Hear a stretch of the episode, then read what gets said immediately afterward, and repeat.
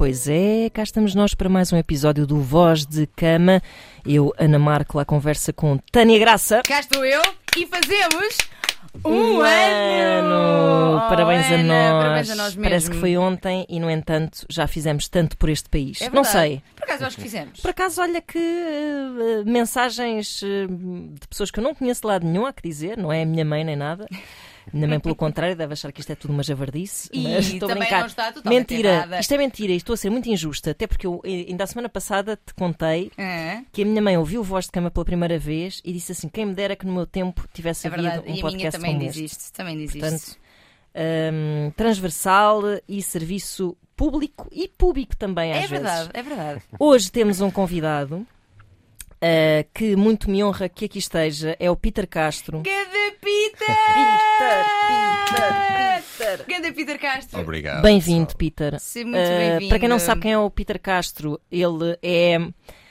Olha, é um exemplo de como se é tanta coisa e nada em particular. É DJ, verdade. produtor de Obrigado. eventos e, e no fundo tu, Peter, abraçaste uma espécie de uma missão informal ah, de ahm, refletir e espicaçar a consciência das pessoas que te seguem ah, nas redes sociais. Excelente descrição, não diria melhor, é muito Sim, isso. hum, e digo uma missão informal porque, na verdade, hum, tu não tens nenhum cargo político, não queres Não, ter, não. pelo que me é dado a saber, não é? Por enquanto, não. Exa- Quem sabe, não é? Quem sabe. Também eu acho que se calhar os cargos políticos vão ter uma leitura diferente no futuro e se calhar vamos ver É, Peter eu Castro na Assembleia. Espero Quem que sim, sabe? uma Assembleia Na de Peter Assembleia Castro. Digital. Sim, sim, teríamos sim, to- sim. Teria toda a gente a ganhar, sem dúvida. E tu também és um uh, grande feminista, uh, um grande ativista destas questões que, epá, que ainda são tão. Enfim, ainda esta manhã, nas manhãs, tínhamos um mail que podia ter sido Também- escrito também ontem ou há ele. 40 anos ou há É 50 verdade. anos, que é uma Sim. pessoa a dizer: Ai meu Deus, tenho uma namorada e, Uma e tenho medo de ser julgada e, e etc. Exatamente, Portanto, sim. ainda estamos aqui à volta, correr atrás do rabo nestas questões morais, ou seja o que for. Hum, Peter, hum, antes de mais, uh, não sei se sabes ao que vens. Ele está mais ou menos. Eu expliquei-lhe Tenho mais ou... uma, uma vaga ideia. Eu expliquei-lhe mais ou menos, porque eu sou, deixa-me dizer, eh, aliás, eu também fui incentivando muito a este convite, não é, Sem Ana? dúvida, é verdade. Porque eu sou muito fã deste homem e ele sabe que eu sou. Nós já tivemos em muitas conversas, umas públicas e outras não. Sim. Um, porque é provavelmente o homem de quem uh, eu gosto mais de ouvir falar sobre feminismo, sobre muitos Obrigado. temas. Eu, inclusive, eu, eu digo isto muitas vezes, já te disse a ti também várias vezes, que é um, eu vou muitas vezes ao, ao Instagram dele não só para me rir. Porque ele diz coisas são engraçadíssimas É sobre relações. Ele tem um- um- uma rubrica que é o Dr. Love, que é muito engraçado mesmo. É como se fosse um, um consultório do amor, como eu faço, só que uma versão. É um bocado mais à, à trolha, não é? Exatamente. Assim, tipo, pumba, pumba, a, levar na- a dar na cabeça. À A dar na cabeça. Mas ele depois tem também uma outra rubrica que é o, o Analytics, que é sobre política. Uhum. Pá, e que eu aprendi imenso. Aprendi imenso sobre o estado do país e do mundo, Uhum. sobre história, porque este homem tem uma cultura geral sobre história incrível. Ele agora está a ficar, ai meu Deus, agora Sim, não sim, nós estamos aqui num churrilho. Pá, mas é Não, que é- eu estou a adorar para mas é que é mesmo verdade. E eu aprendi imenso. ah, e depois, ao mesmo tempo, e é o que estavas a dizer, é um gajo que é produtor de eventos e que mostra os abdominais, porque estou-me a sentir Sim, ótimo e mostra os abdominais. Temos todas as dimensões Todas humanas as num dimensões. ser humano só. E, Exatamente. É fala, fala um bocadinho sobre isto, Peter, porque tu falas disto muitas vezes que é o, o, o poder ser e o podermos ser várias coisas sem que elas se anulem mutuamente. Fala-me um bocadinho sobre isso. Eu sou grosso, mas eu também sou, sou super inteligente. Grosso não sei ainda. Tento, és, né? és. Fala-me um bocadinho sobre isso, sobre essa possibilidade de ser várias coisas. Olha, eu acho que antes de mais, parabéns ao programa e Obrigado. obrigado pelo convite. A, a ti que és a minha madrinha junto com a Beatriz Gosta. A minha Grande madrinha Beatriz. dessas coisas. Só obrigado a vocês, ela não está aqui, mas já esteve. Quanto a essa, essa questão, eu acho que há muito esta hum, uma noção um bocado antiga de que nada que é eh, sexualizado ou sensual ou possa ter o desejo incluído pode ser intelectualizado. Isto é uma coisa que está, ou seja, aquela coisa do os homens que vão ao ginásio são estúpidos, as mulheres Sim. que tiram selfies de cima são burras. Sim, não é? sim, sim. Coisa que a Kim Kardashian é fútil ou uma pessoa mais recatada é mais inteligente. Ou seja, é um bocado como se tu precisasse de um uniforme eh, para representar certo papel. Certo? Isso é uma coisa muito datada, que a nossa geração precisa de rever e repensar, porque hoje em dia toda a gente vai ao ginásio, os deputados vão ao ginásio, quer dizer, o, o Pedro Nuno Santos é ministro e pratica boxe, quer dizer, Sim, sim, sim, sim. tem vidas ativas físicas e, e não é por aí. A Isabel Moreira é deputada e põe fotos de biquíni no Instagram É não é por isso que é menos deputada, até é uma grande deputada que eu até gosto bastante dela. Por isso, essa questão do Mas subsiste o descrédito dessas pessoas. subsiste o Tipo, descrédito. ah, mas tanto- como é que é possível uma Claro, pessoa com uma carreira claro. tão séria, como é que depois vai para o Instagram pôr fotos, não sei o quê? Sim, porque há esta questão. Imagina, eu não faço o analytics sem camisa. Por acaso já fiz por questões do calor. Não, é- aqui- não, ele põe o uniforme. Ele tem todos os prática. outfits incríveis e às vezes ele faz stories, pá. Com tipo chapéus de pelo, assim, assim, uns outfits super crazy, fixe mesmo. Sim, Incrível. imagina, eu compreendo esta coisa de quando eu falo sobre um tema que é muito sério, ou Uhum. alguma coisa, eu tento ter uma roupa que, que distraia o menos possível do que eu estou Uhum. a dizer. Certo. E eu compreendo essa leitura. E também o faço. Agora, não quer dizer que eu faça os stories sobre política, sobre o que quer que seja, e depois vou ao ginásio se eu me sentir eh, bem e sensual e vou postar porque Claro. eu quero. Exato. E ah, mas porquê, porquê essa exposição? Tu não precisas disso? Não é questão de precisar, é questão de eu gosto. Exato. E eu gosto e eu posto. E é Sim, isso. sim, há E sempre é uma assim. procura de uma intenção É, qualquer. é. Não- ou... Às vezes não é nada disso. Claro, claro. É só, É só um exercício de autoestima Exatamente. e é bom que nós nos amemos. Também gostava de te perguntar como é que o, como é que tu te tornaste, e a Tânia dizia, és o homem que eu gosto mais de ouvir falar sobre feminismo.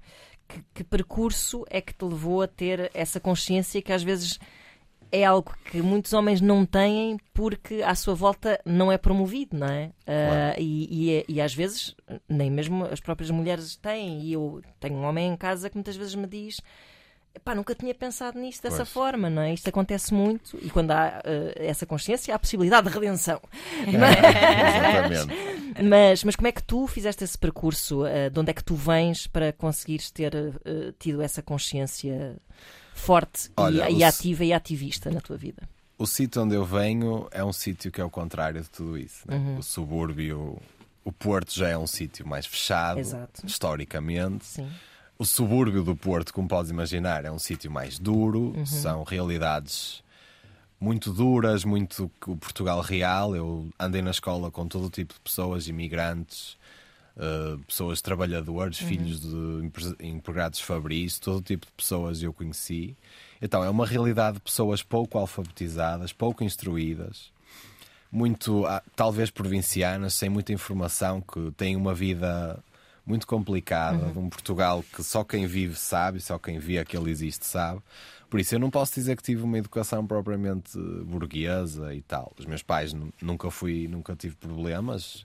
Os meus pais, minha mãe é funcionária pública, o meu pai era pequeno empresário, tinha uma vida de classe média, como tantos portugueses neste país mas lidei com muitas realidades que não tinham nada a ver com o feminismo ou nada disso, Certo. bem pelo contrário. Agora, eu cresci numa família predominantemente de mulheres, a Ok. família da minha mãe, sistemas muito matriarcais, Uhum. onde a minha mãe e as minhas tias eram os pilares da família e, e sempre o centro de poder fam- da família era a minha mãe e as minhas tias em relação a tudo, em relação à, à minha educação com as minhas primas, porque fomos criados juntos. E depois também acho que a minha mãe, eu sou o único, nós temos um homem por geração, meu avô, meu tio e eu. E elas educaram meu tio igual a se educaram umas às outras, e a minha mãe educou-me como as irmãs educaram as filhas. E portanto eu nunca senti essa dissonância dentro da minha casa e na minha educação. Eu ao sábado à tarde tinha que lavar a minha casa de banho a partir dos 14 anos. Ele fala imenso de limpeza. Não, mas era- Vou limpar uma louça, não limpou nada, limpa Sim, uma porque- sanita para lavar. porque é uma coisa- Vai, ótimo. Eu acho que é uma, porque é uma coisa tão elementar da tua existência. É verdade, sem dúvida. E que muitas vezes, tipo, os homens especialmente, tu não és responsabilizado por uma coisa elementar da tua existência humana, que é cagar. cagar coisas, sujar coisas.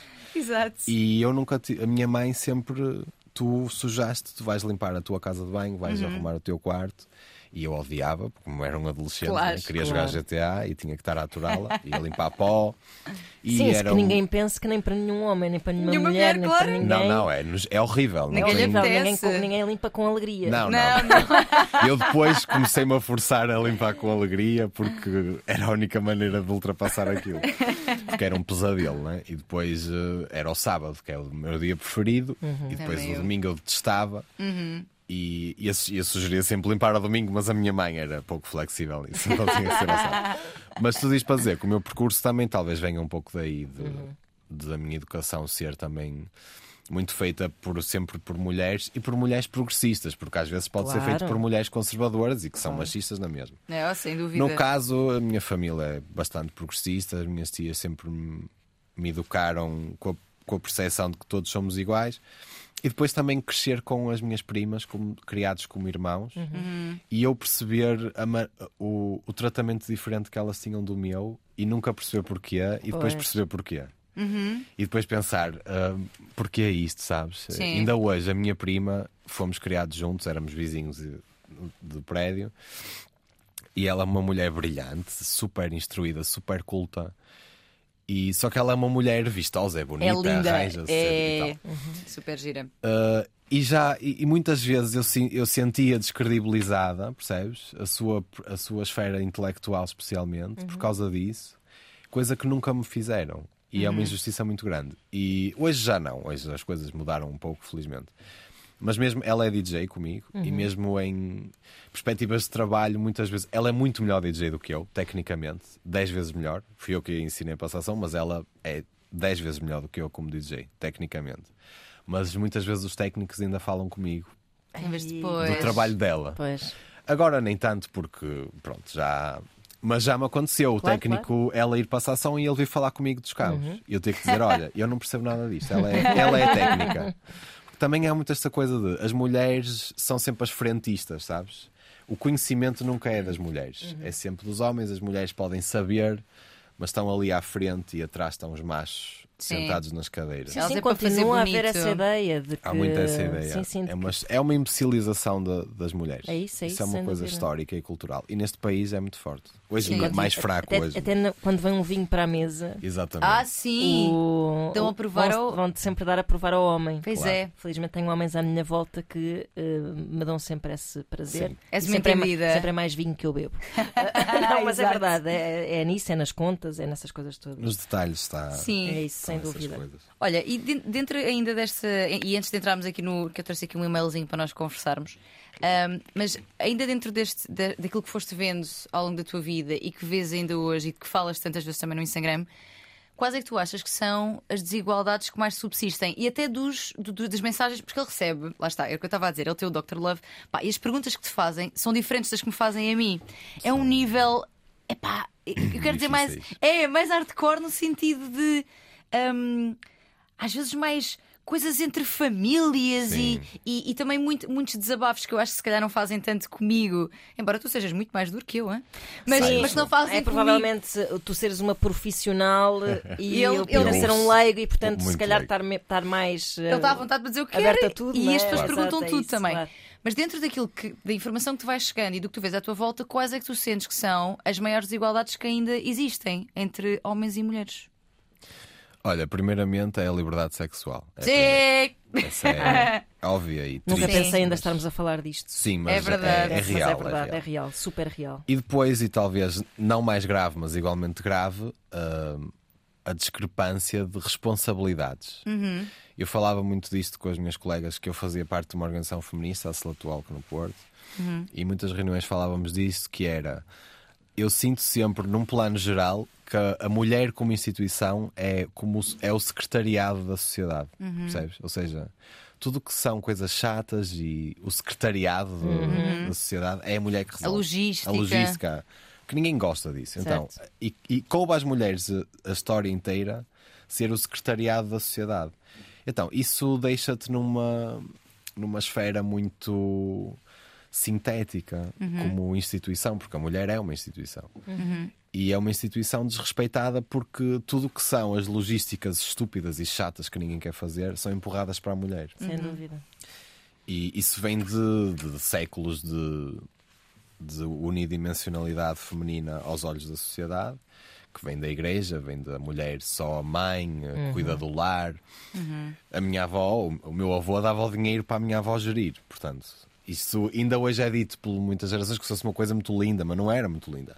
Dava o dinheiro porque os homens não, não estavam interessados em gerir dinheiro, porque gerir dinheiro é uma seca e tens que estar a saber quanto vais gastar no arroz, quanto vais gastar. Isso é uma- Exatamente. é uma merda. Então as mulheres eram, tinham esse serviço. E todos os serviços que eram considerados básicos ou desintelectualizados, barrer, dar de mamar e coisas que eram consideradas não um contributo tão forte para a evolução, eram dados às mulheres. E nós vivemos resquícios dessa Ah, realidade. sem dúvida. Sim, sim, sim. Estás a ver? Nós vivemos resquícios de as mulheres serem desintelectualizadas e especialmente desautorizadas em lugares eh, que, eh, que são tendencialmente masculinos.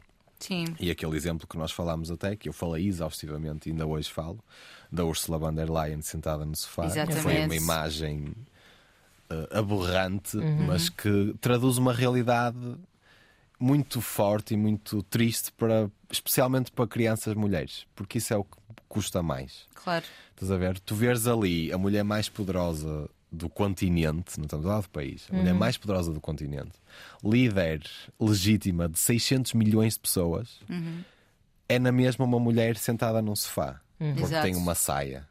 E que mensagem isso passa para uma adolescente? sabes? Claro. Passa a mensagem do não interessa o quão grande tu sejas, tu vais sempre ser uma mulherzinha. Isso é triste, isso é, é difícil. Então, para mim, é a pior, a pior coisa que existe na discrepância, na desigualdade de género, é essa, sempre esse, esse desnível muito. Claro, e por, ter, por, por lhes terem sido atribuídas essas minudências logísticas de que tu Exato. falavas, que é um trabalho até muito invisível, não é? O Claro. pensar, Totalmente. E, e essencial. nunca as Exato. deixou disponíveis para teres uma história cheia de, sei lá, Claro. filósofas ou Sim, sim. grandes Sim, sim. pensadoras ou grandes. ah, e são coisas muito recentes, não é? São, Claro. foi, foi um espaço que nós ganha, conquistámos muito recentemente. Sim, e mesmo a para- história. Estávamos seja, a apanhar as meias dos génios, não é? Exato. Exatamente. Sim, Mas mesmo há um período na história que não sei agora especificamente qual é, em que a Europa foi, foi liderada por mulheres. Tinhas a Rainha Virgem no Reino Unido, a Rainha Isabela de Espanha, só em França é que não tiveste rainhas, mas era várias rainhas, Rainha da Áustria, do Império Austro-Húngaro. E, hum, e ne- nessas alturas houve guerras e houve coisas absolutamente épicas, eh, dignas de filme, coordenadas por mulheres, militarmente coordenadas por mulheres, geopoliticamente coordenadas por mulheres, e não existe uma diferença de fundo ou, ou de foro específico entre as- os reinados femininos nem os masculinos, nem em termos de nem para o bem, nem para o, bem, nem para o mal. Por isso também Uh, acho um bocado injusto essa coisa, muitas vezes, ouço muitas vezes do ai, se, se fosse uma mulher, por exemplo, há dias ouvi esta, esta imbecilidade na, na televisão, que se fosse uma mulher a liderar a Rússia não existia guerra na Ucrânia. Ah, então não, E temos, não temos faixas por é aí. tão feio Temos porque. facharronas também. Não, mas- Temos a pacharrita. Total, Felizmente não está a Não liderar. lidera nada, graças a Deus, a não ser a sua própria vida, que já não deve ser fácil. Não, mas a loucura disto é que a última pessoa a invadir a Ucrânia foi exatamente a Catarina a Grande, czar russa.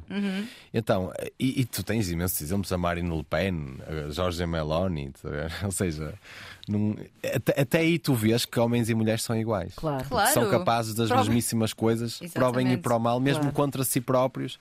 Portanto, isso é, é sempre advogar que não existe uma diferença intelectual particular ou específica entre géneros ou sexos biológicos. Uhum. Sem existem dúvida. diferenças biológicas que devem ser respeitadas e contempladas, assim como existem Claro diferenças em toda a gente. sabe? Claro, claro. Claro que a mulher passa por certos processos biológicos que o homem não passa, são diferenças entre macho e fêmea. E que Sim, devem mas ser contemplados, que mas, mas não acho que passe até, o até biologicamente, e até acho que já aflorámos isso aqui, que é a, ideia de que as hormonas só têm influência sobre as mulheres Não, também é erradíssima. Ou seja, a biologia uh, uh, uh, masculina também é pouco explorada Muito porque pouco também explorada. não convém que. Não, e, te- e tem Não, relevância não, conv- não lhes convém Exato. estar associados a a essa ideia de que, que as uh, hormonas mexem. Se que bem as hormonas que, mexem com eles. se não bem é? que testosterona é muitas vezes alegada para justificar o injustificável de, Claro, de- de impulsos violência. impulsos sexuais. sexuais e de violência. sim, Portanto, claro. ou seja, claro que sim, que hormonas têm o seu papel, a biologia o seu papel, não há como ignorá-la, mas Somos seres racionais, E culturais, claro. conscientes, exatamente. E há um livro muito interessante que se chama Cérebro e Género, que eu gosto muito, que é assim uma compilação de estudos que mostram precisamente o quanto. hum, portanto, a biologia não tem um peso assim tão grande naquilo que tu vais gostar de fazer, naquilo Claro. que tens jeito para. Exato. Que esta ideia de. Porque as mulheres têm mais jeito para cuidar Não da É a potência, a tal Exato. potência. Têm mais jeito para cuidar da casa. Quais mulheres, amigos? Eu. Uhum. Não. E olha como eu sou super mulher. Ou seja, isso é uma coisa, essa redução a, a determinados Isso é papéis. 100% cultural, só que está Exato. entranhado de Exato. uma forma Sim. quase indetetável. Eu também sou Exato. f- filha de pessoas de esquerda, de mente muito aberta, e eu, em retrospectiva, por alguma razão, eu ah, sou muito mais capaz de ir uma, uma casa do que o meu irmão e somos filhos do mesmo Pois. pai. Porque houve, houve ali, até entre as avós, vá, se calhar Sim. ali uma ideia de ah, coitadinho do menino, o menino. Pois, está a Sim. Pobre Até ele na máquina, Pobre- Ana. Ok. Sim, sim, sim, sim. Não, é, e dos avós, especialmente isso. Dos avós, claro, Estavas a falar e isso. a minha, eu estava a ouvir a minha avó fazia isso. E, é- e é muito, é muito hum, subliminar aquela história que eu conto sempre do, do Natal, de, de Sim, eu ser pequenina. É porque isso tem tanto. Eu ser pequenina e Natal, não é? E as mulheres todas a arrumar, não sei o quê, a fazer, tirar a mesa, pôr a mesa, Sim. cozinhar, e eles sempre sentados. E eu perguntar, pequenita, pequenita Tânia, perguntar à minha mãe, ah, mas porquê que, porquê que somos só nós que estamos a fazer? Ah, Porquê que É eles que se homens estão levantam? com- com- sentados. E ela responde: Então, mas tinha algum jeito com tanta mulher aqui serem eles a fazer? Pois. Pois, porque é um. Tu cresces a ouvir isto e convences-te de que, Sim, por sim. mais que tu eh, questiones isso, Sem Há dúvida. chegas-te à frente porque te convences que esse é o teu papel. Isso é Ainda há Sim, dias sim. partilhei aquele clipe do, daquele programa da SIC, Ai, ai. onde num O zap. que- Não. Do agricultor. E depois as pessoas a dizer, não, mas porquê é que tu então, vês isso e tal? Não vejo isto. Eu Mas estava passou- a ver a telenovela da, da SIC, a fina estampa que eu vejo e sigo, eu sou nobeleiro. E adormeci, bom. entretanto, naqueles dias de chuva bons de sofá, e acordei e estava a dar aquilo. Eu deixei a dar e de repente ouço aquilo e fiquei. E ela diz: Não, mas diz, A. Ana se calhar não, não ouviu. A senhora basicamente diz algo. que Elas estão a querer conquistar um homem, as três. Eu sei, eu o só sei. de si. Pronto. E ela diz algo. Eu fiquei louca. E por cima, mãe, tu também vês, não podes. E Ela com vê 23 imenso. anos ela tem. 23 anos, exatamente. E ela diz às outras: Porque nós estamos aqui para conquistar um homem. E se não for eu, ninguém se preocupa com os jantares. Ai, credo. ninguém se Sim. preocupa com a cama feita. Eu sei que não somos empregadas, mas nós estamos aqui para, para conquistar, conquistar. um É homem. incrível. Quando é 23 anos, eu Por esperava. isso há muito essa mais, coisa de mas conquistar um homem é cuidar dele, porque existe esta infantilização do macho na É. Exatamente, Sem dúvida. exatamente. Isso Sem é uma dúvida. coisa que, como se- os homens nunca crescem e tal. Se as meninas são E- maduras muito mais cedo, Epá, será que somos? Pois são ou porque são empurradas, Claro lá que são está. empurradas, obviamente. É, são. é- empurradas. é- é super triste e, e é que depois nós próprios também nos, eh, com estes ensinamentos reduzimos a esse papel, não só o papel de cuidadora, mas por exemplo o papel de a minha existência depende do, do estar com um homem, do ter um namorado, do Claro. ter um marido. E do saber cuidar, isso é, isso é, é uma perspectiva super deprimente. Redu- Acho que devemos todos cuidar uns dos outros, na Claro. verdade. Claro, exatamente. Mas, mas há, há- eu outro dia estava a ouvir um podcast eh, e grande beijinhos, já já referi aqui, para a Misfit. Ela tem, eu gosto de ouvir aquele Misfit? podcast. Sim, Não ela é conheço. uma hum, influencer do fitness vá, e, e da maternidade. Não sei, é uma pessoa bastante presente nas redes sociais e que fala da sua vida Uhum. corriqueira, a sua vida de casal e etc. Eles têm um, ela e o marido têm um podcast. E eu ouço muitas vezes porque aquilo é muito slice of life. Pronto, tens ali Uhum. um momento e, e às vezes dá-me assim eh, food for thought para trazer aqui.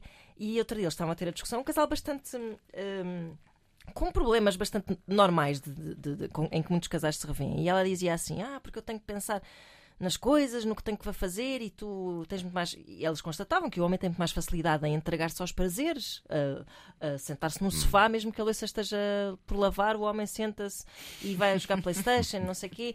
E ele dizia assim: Mas se tu me disseres. Ah, mesmo que eu não faça naquele momento, se tu me disseres, eu vou fazer. E ela disse: Mas eu dizer-te é um trabalho Claro, Pois. que já é. Isto é, isto é interessante, que é. pensar sobre. Há esta ideia de tipo, mas diz-me, diz-me o que é para fazer, diz-me o que queres que eu faça. E tu pensas assim, poça, mas o trabalho invisível e que às vezes até é o mais cansativo é tu lembrares-te Claro. de tudo o que há para fazer. E é uma loucura porque essa, essa era a discussão que eu, isso era o que eu dizia à minha mãe. Pois, Se tu me disseres, eu faço. pois. Que é a relação que eu tenho, tinha com a minha mãe, percebes? Ela dizia, não fazes, estás a jogar computador, tá, tu- estava Pois. como adolescente, eu dizia, mãe, mas se tu me disseres o que é, eu faço. E, e é triste porque os homens levam essa relação patriarcal Uhum. para as tuas relações com as fêmeas. sim. É um espelho, porque tem muito a ver com a maternidade. E por isso é que eu acho que também tem a ver com a relação que a minha mãe teve comigo. De, não é rigidez, rigidez tendo em conta a relação clássica que as mães têm com os filhos machos, que é essa coisa do tens que fazer, mas, Exato. mas deixa lá se não fizeres. A Ana, tens aqui um papel que a Ana é mãe de, de, Sim, sim. de menino. Portanto, Ainda só aqui... tem 3 anos, mas eu já estou a pensar. Não, com 3 anos. Já estou a pensar. Eh, tenho- Mas estou preocupada, estou preocupada. Quero, quero que ele seja um bom.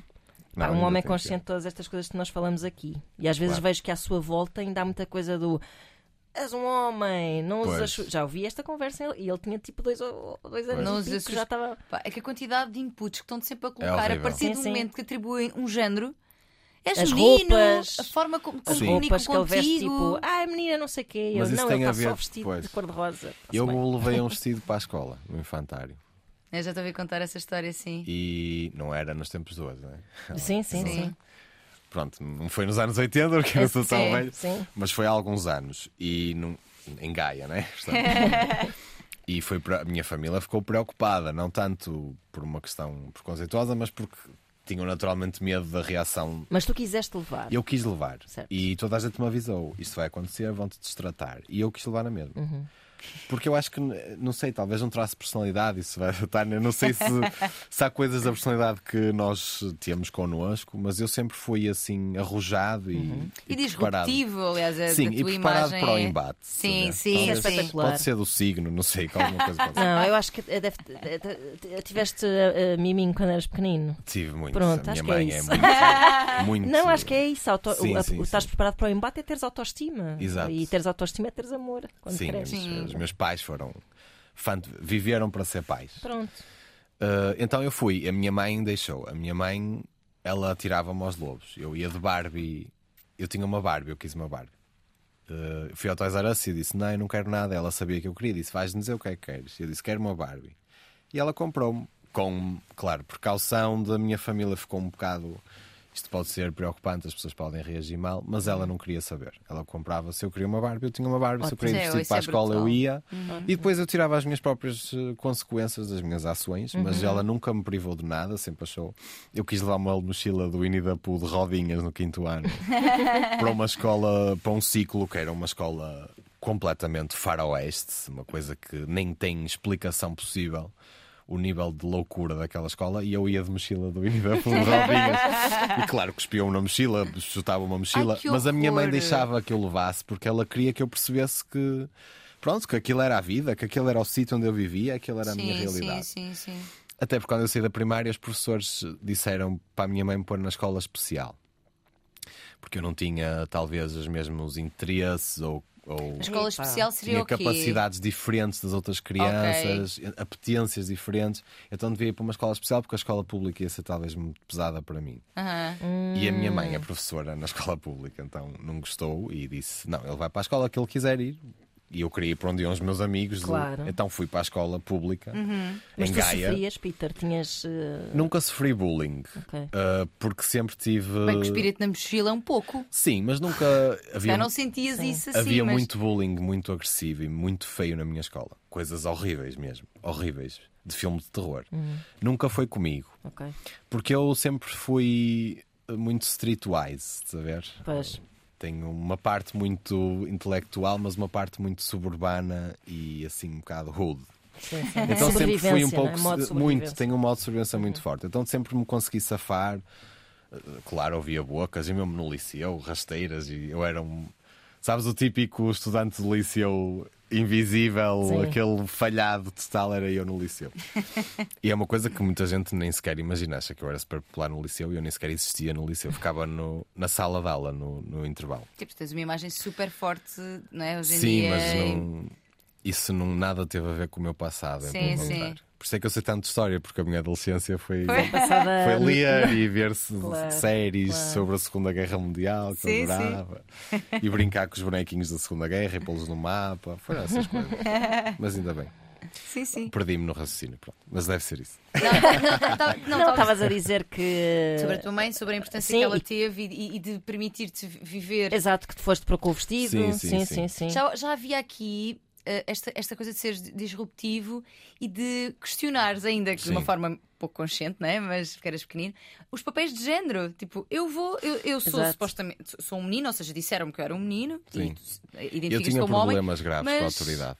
Ainda tenho. Ainda tem, era isso que eu ia dizer, muito ainda graves. tens. Sim, com sim, sim. professores, com.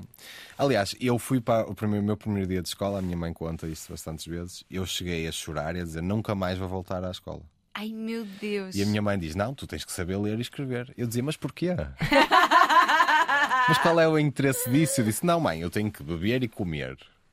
Os básicos. E isso eu faço em casa, não vou para a escola fazer o quê? É pá, muito bom. Para que é que eu vou aprender a ler? Ah, porque tens que ler as coisas. Mas porquê é que eu tenho que ler? Tens que. Ai meu Deus. Eu não compreendia essas coisas. Eu não Sim. percebia. Mas questionava-las, porque é engraçado. Porque Questionava tudo. Era exaustivo para os Exato. meus pais. Imagino que eles devem ter passado um. Porque a minha idade dos porquês foi até hoje. Não aceito. Ah, é assim. Agora Ai, vais sim. brincar com esse carrinho. Mas eu não, não quero carrinhos. Super me identifico com isto. Eu, por acaso, os meus impostas. brinquedos eram a Playmobil uh, all the way. Então sempre foi um bocado gender neutral. Sim, é. sim, exato, exato. Mas eu não. Havia coisas que eu não percebia. As minhas primas tinham um vestido bonito amarelo, eu também queria e não percebia porque é que não Exato. podia. Uhum. E, e os meus pais nunca conseguiam explicar porque nem eles próprios sabem. A verdade é essa. Pois é. Pois que é a questão difícil é? explicar. Porque que- O que é exatamente. que tu vais dizer? Pá, se nem tu muitas- sabes porquê. Pois é. Porque é Exato. assim. A resposta é porque é assim. E eu não gosto porque é assim. Mas Exato. sabes que eu, eu- e parece-me que os teus pais tinham bastante abertura, não é? E a tua mãe comprou-te a Barbie, etc. E às vezes é tão triste porque a resposta a porquê é só tipo porque temos medo que tu sofras. Pois é isso. É, e é, e, pá, é super difícil tu confiares que a tua alma não sai escavacada desse ato tão. Epá, lá está, tão Claro. subversivo desde vestido. Que não devia ser um ato subversivo, mas, mas que é. E, e eu acho que é só, é só isso. Às vezes não dá para explicar melhor que Os meus isto, pais sim, são não é? Eu vejo, eu vejo, quer dizer, o teu pai acho que nunca vi, mas a tua mãe vejo muitas vezes nos stories e é uma senhora. Mas já é a cara dele. É a cara dele, Sim. senhora pá, amorosa. Ela fez antes, até recentemente, não Sim, foi? foi ontem. ontem. E acho, acho muita graça e quando é, mostras é as tuas terrível tu, avós e epá, tudo. quereres promover um bom ser humano e ter sempre aquela Sim. sensação de que o mundo é uma merda. Sim. Ah, Os meus pais sempre me diziam que. Não, não sei se diziam verbalmente, mas mostravam-me que Uhum. eu ia sofrer provações fora de casa, mas que em casa estava tudo bem. E que, é portanto, não, inter- não interessava o que acontecesse fora de casa. Dentro de casa não havia nada incerto. Uhum. E eles sempre me blindaram de problemas de adultos. Uhum. Eu nunca tive um problema na minha infância. Aliás, eu costumo dizer, a minha infância foi o período mais feliz da minha vida e eu não acho que vou ter um mais feliz que a minha infância. Mas estou bem com isso, estou em paz com isso. Não é, um, não é um trauma, não é Claro. nada. Agora, eu fui muito, muito, muito feliz na minha infância porque vivi num mundo que era só meu, sem nenhum tipo de problema, sem nenhum tipo de provação. Claro, ao crescer na pré-adolescência tive aquelas provações porque é o primeiro embate com a sociedade. Até lá eu vivia só em casa com os meus pais. E tive esses problemas, mas não são coisas que suplantaram o bem que eu vivi Sim, sim. e a maneira que os meus pais me. Da sua maneira, a minha mãe era rígida em certas coisas da minha educação, obrigou-me a saber inglês, a andar de bicicleta, a saber nadar. Eu tinha que ler um livro por mês, Mas ela isso ia- é- ia-me fazer perguntas. Tinha uns que traços de giro. mãe soviética. Certo, certo. Mas que tu agradeces, se Que calhar, eu agora, agradeço, é? porque eu não saberia Pois. nada se fosse porque eu não queria fazer nada, eu não queria, detestava tudo. E portanto agradeço-lhe muito essa ce- certa forma de rigidez. E agora, por exemplo, eu era péssima em matemática e eu sou muito obstinado e preocupante na adolescência para os meus pais que tiveram que lidar com uma pessoa muito irada e muito zangada. Porque assim, eu sou assim. E os meus pais são amorosos, portanto é uma coisa um bocado idiosincrática, sabes? Duas pessoas Sim. são amorosas terem que lidar com uma pessoa que é tão estúpida em adolescência. É, mas é Faz mesmo. parte, Então, eu no sétimo ano decidi que não ia fazer mais matemática. Eu decidi. Au. Eu adoro Não, eu este, tomei este, essa sabes? decisão unilateral. então cheguei a casa ao jantar e disse aos meus pais: "Ah, Meus amigos, eu não vou fazer mais essa disciplina. E, portanto, eu não vou fazer mais. Eu vou tirar um e pronto, e é isso. E os meus pais ficaram: Não, mas tu não podes decidir assim uma coisa. Não, mas eu posso decidir porque eu é que sei, eu é que estou ali na No escola, não és tu. ano. E portanto, eu não vou. E eles ah, não aceitaram, naturalmente, ainda bem, porque tinham que mostrar que eles tinham alguma autoridade sobre mim, porque eu não podia fazer tudo o que queria, mas eu na mesma queria fazer e lutava muito por isso. Então puseram-me explicações todas as sextas para, para me mostrar que não era assim. Mas eu lutei muito e não fiz matemática. Meu Deus! E no nono ano, e eles puseram-me do sétimo ano ao nono ano explicações. Eu cheguei ao exame e fiz um desenho. Não fiz, tirei Uau. zero. Bem, tirei um. não, não, assim. não, não. É, Fogo. é, é, é, é outro nível. Sim, senhor. Não, mas foi péssimo. De E, e já pedi desculpas aos meus pais por tudo o que os fiz passar na adolescência. Nunca lhes dei problemas assim de rebeldia, de fugir. Não era esse tipo de rebeldia. A minha rebeldia era contra regras, coisas que eu Sim. tinha de fazer. Eu tinha que saber frações. Eu não quero saber frações. Ainda hoje não sei e não quero saber. Mas é- é- Também não é- sei, olha, Pois, eu não, nem eu. eu tive até, até explicações nos métodos quantitativos eu tive, pá, e mesmo assim tirei uma nota miserável. Sou das humanas, é o que eu digo, eu não sei fazer contas que eu Pois. sou de humanas. Mas, mas este teu espírito ah, de contestação das realidades impostas, com o qual eu me identifico muito, não decidi que não ia fazer matemática, mas decidi outras coisas parecidas. Claro. Tipo que. Claro. Mas este teu Ainda bem que espírito- não decidiste, porque eu, eu, eu tomei essa decisão no décimo ano com geometria e fiquei mais um ano a fazê-la. A minha Ah, mãe avisou-me, a minha mãe disse: não vais com essa mentalidade, só tu vais estrepar na vida e, e estrepei. Fiquei mais um ano. Mas esse, esse teu espírito também é muito aquilo que faz ti quem tu és e que traz aqui, porque tu Pois. contestas não só papéis de género, como questões de orientação sexual. Também falas imenso disso, Sim. de, de veres a orientação sexual como algo ah, meio que inexistente no sentido em que Sim. vês como um espectro, mas um espectro em que toda a gente passa por todo o lado. O mesmo com, o- com o género também. Pá, e eu acho que isso é super enriquecedor. O que impacto é que tu tens visto na vida das pessoas que te ouvem? Porque há muita gente que te ouve, já tens uma página com muita gente também. Sim, há muita gente que me segue muito. Uh, há certas coisas que.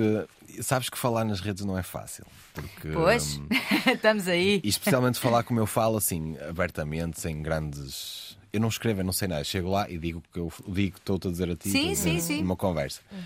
Ou seja, às vezes posso passar por estúpido e bronco e bruto, e já passei, porque também é o meu jeito de ser.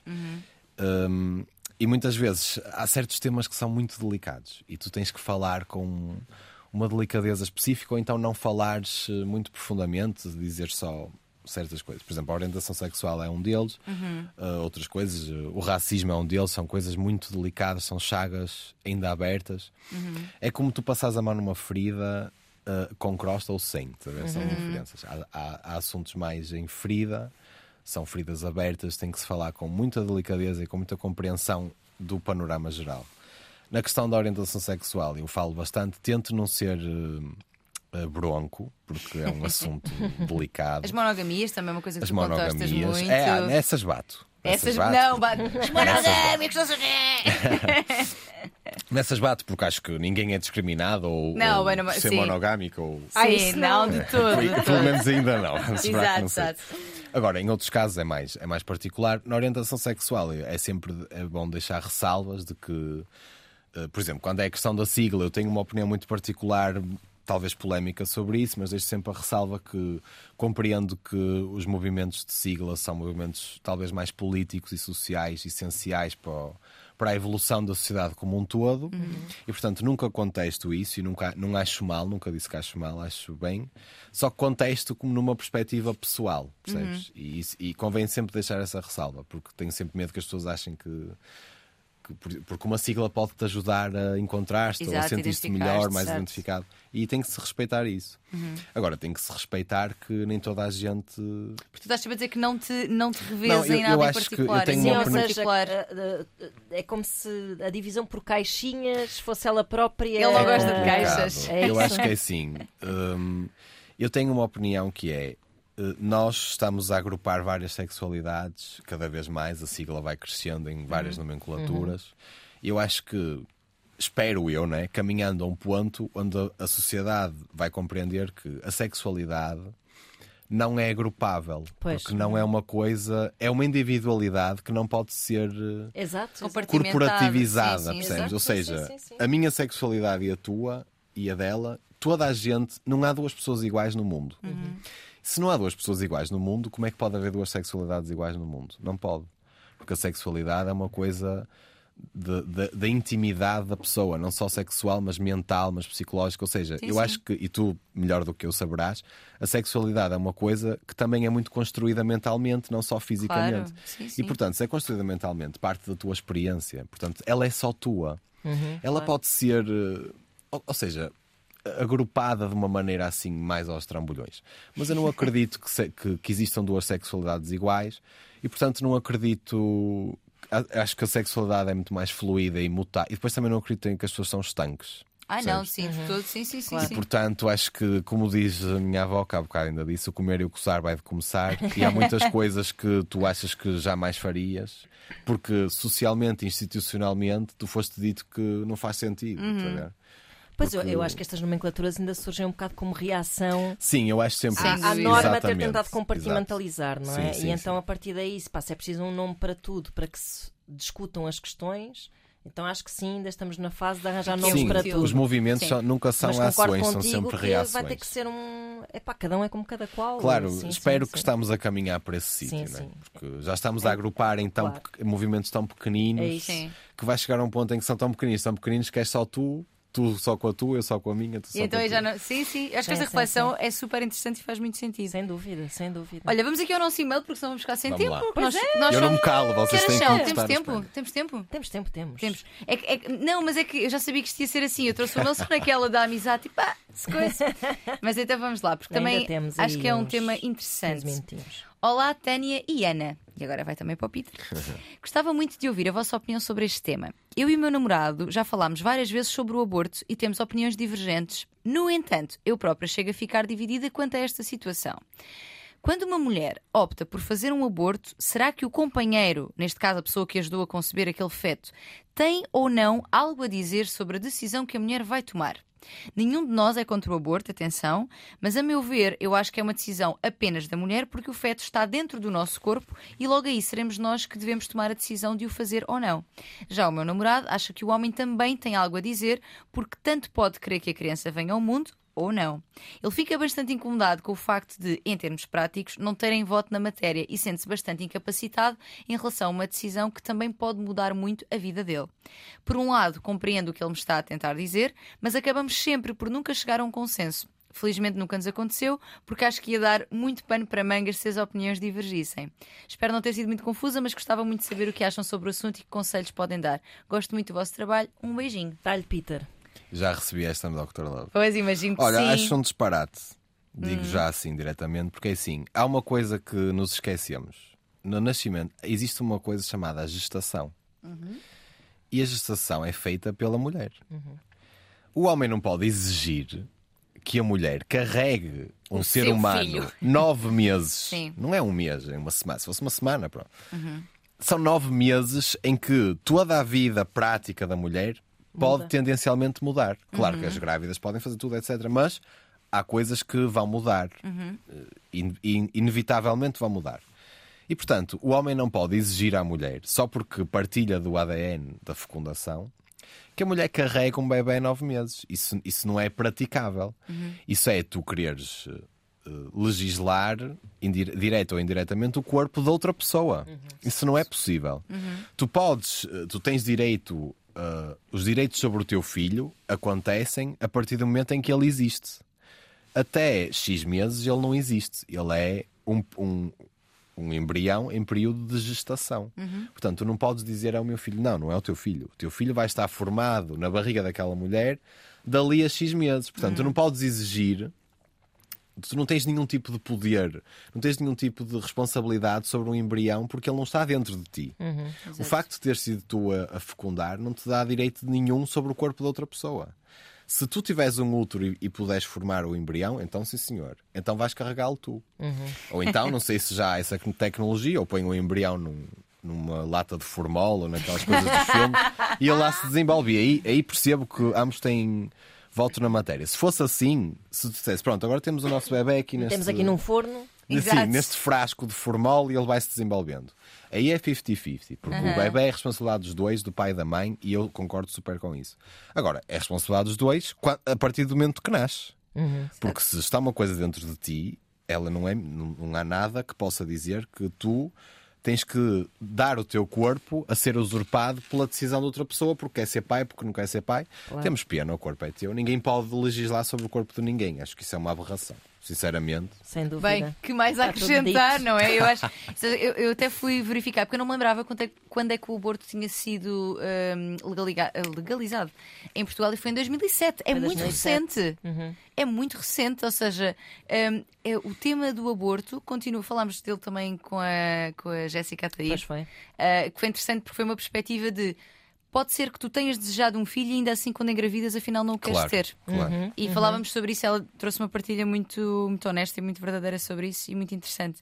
Um, e o, o aborto é um tema que eu acho que tem de continuar a ser trazido assim, desta forma, porque já percebemos que nitidamente não está garantido, Não não, está. é um direito garantido. As aberrações que têm acontecido nos Estados Unidos Claro, dizem-nos isso provam-nos mesmo. claro, claro. E portanto é muito. é- é- acho essencial, e tu, como homem, portanto, ou seja, cap- capaz, penso eu, de fecundar alguém, portanto, ser pai, é muito interessante ouvir essa tua perspectiva, porque a mim faz-me todo o sentido que não possa alguém decidir sobre eu gestar Uhum, uma criança nove meses se eu não quiser. Claro. claro. Se eu não quiser, é o meu corpo. Aquela, aquela ideia do um, my body, my choice é mesmo verdade. Claro.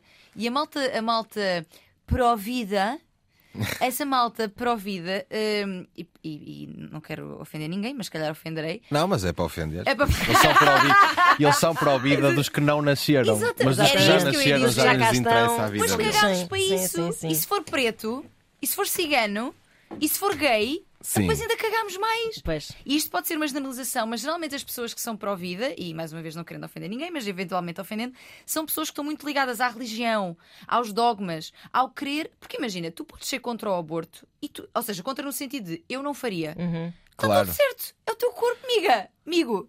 Amigo não que não é o Sim, o corpo. pior é legislar sobre, Sobre a, sobre a do consciência outro. dos outros. Exatamente. Esse é que é o Se problema nesta para ti, questão. na tua religião, não é aceitável, tu, Não na fazes. tua religião, vives essa verdade. Uhum. Não, Não, impões e não é a só tua isso, Bíblia é uma para questão mim, de já saúde dizia. pública, né? Claro. É- Porque as claro. mulheres vão fazer abortos na mesma, Exato. sempre fizeram. Claro. As E vão- pobres só é que vão morrer. Exato. Questão é exatamente. Quem tiver dinheiro vai poder continuar a fazer tranquilamente. O, o que eu, eu- eu imaginava eu, e Peter e Tânia, vocês são mais novos do que eu, que estas.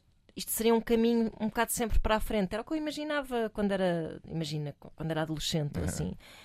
O mundo ia sempre caminhar para. Eu Para o falar progresso, dos meus é? pais do, do, do fascismo, ouvia falar dessas coisas e achar tipo, é um papão, ficou lá atrás.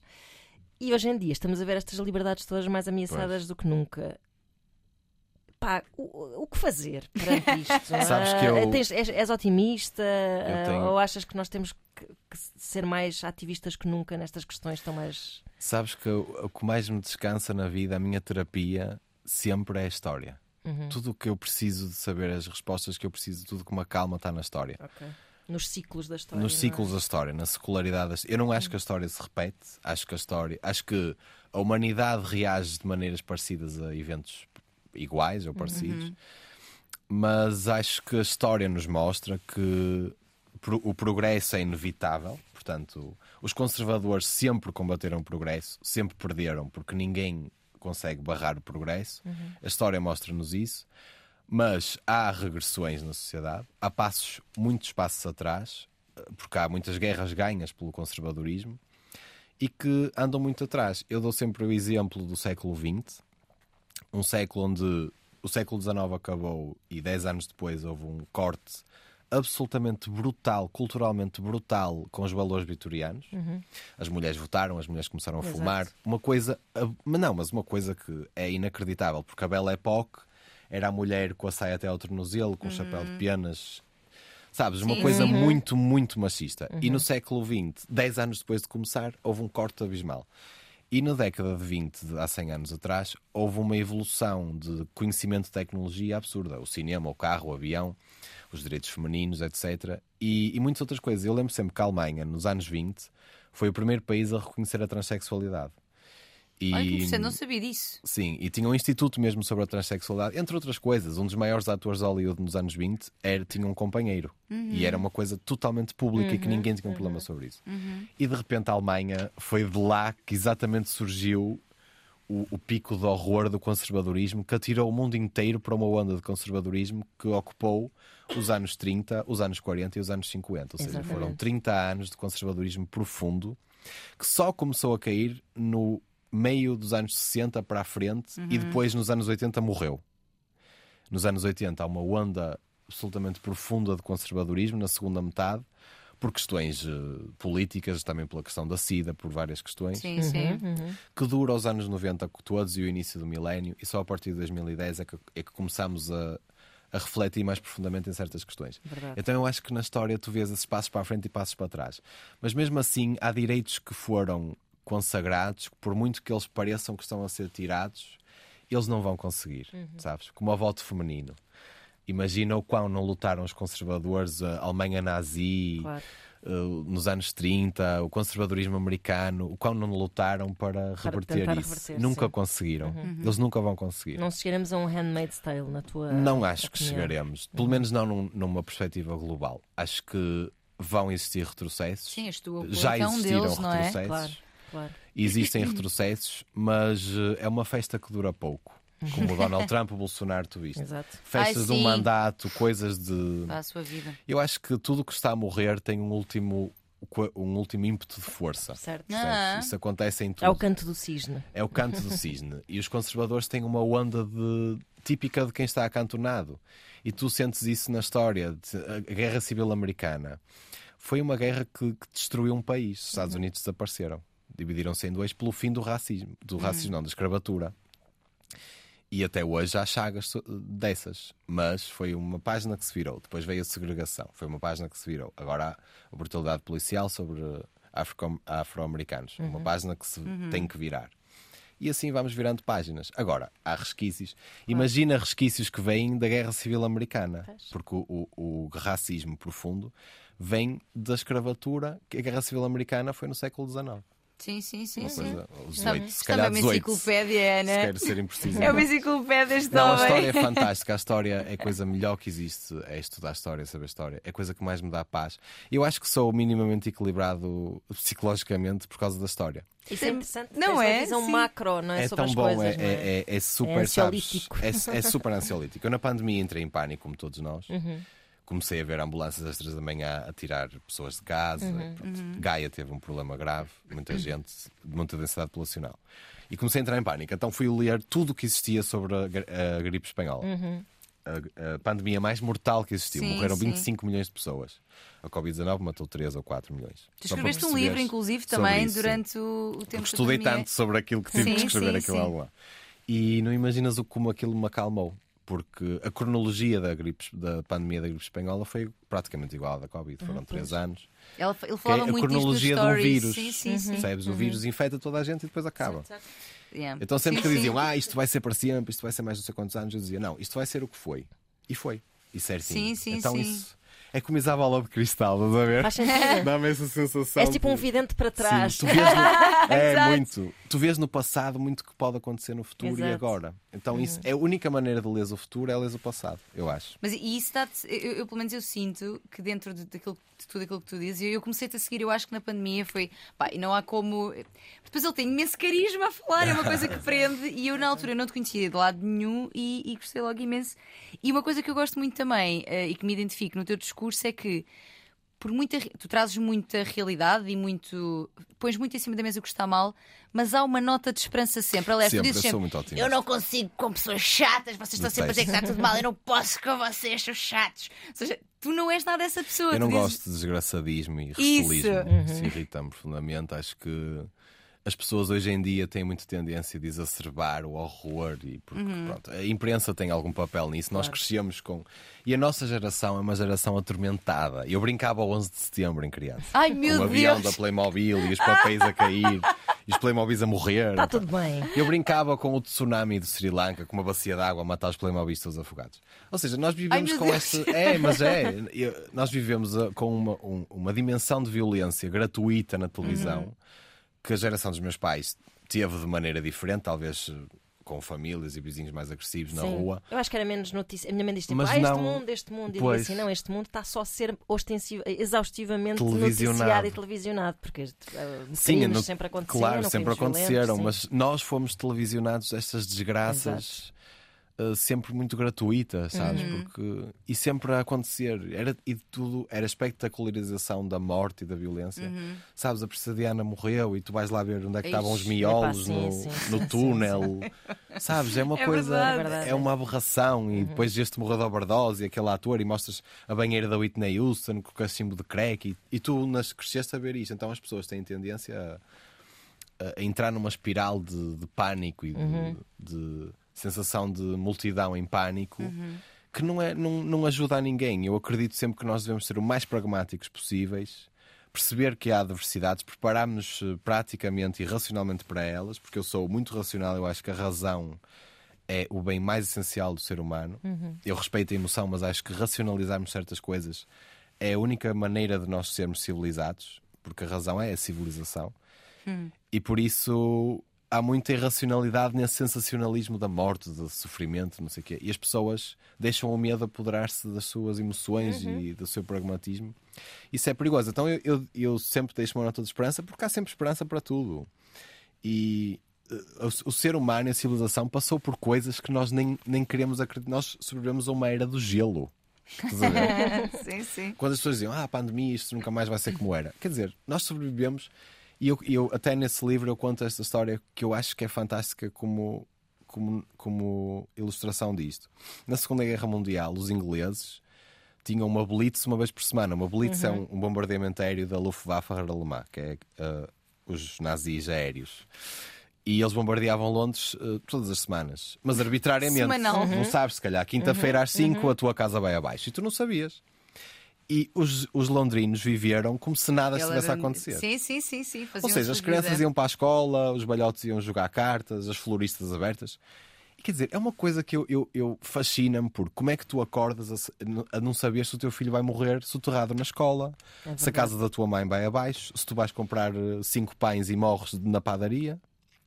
Porque não- eles não sabiam isso. Imagina o estado de pânico que tu deves ter toda a tua vida. Tu não sabes se vais morrer a dormir. Não sabes se vais morrer a ir para o trabalho, a vir do trabalho. Não sabes se vais ter, vais ter trabalho porque o prédio pode ir abaixo.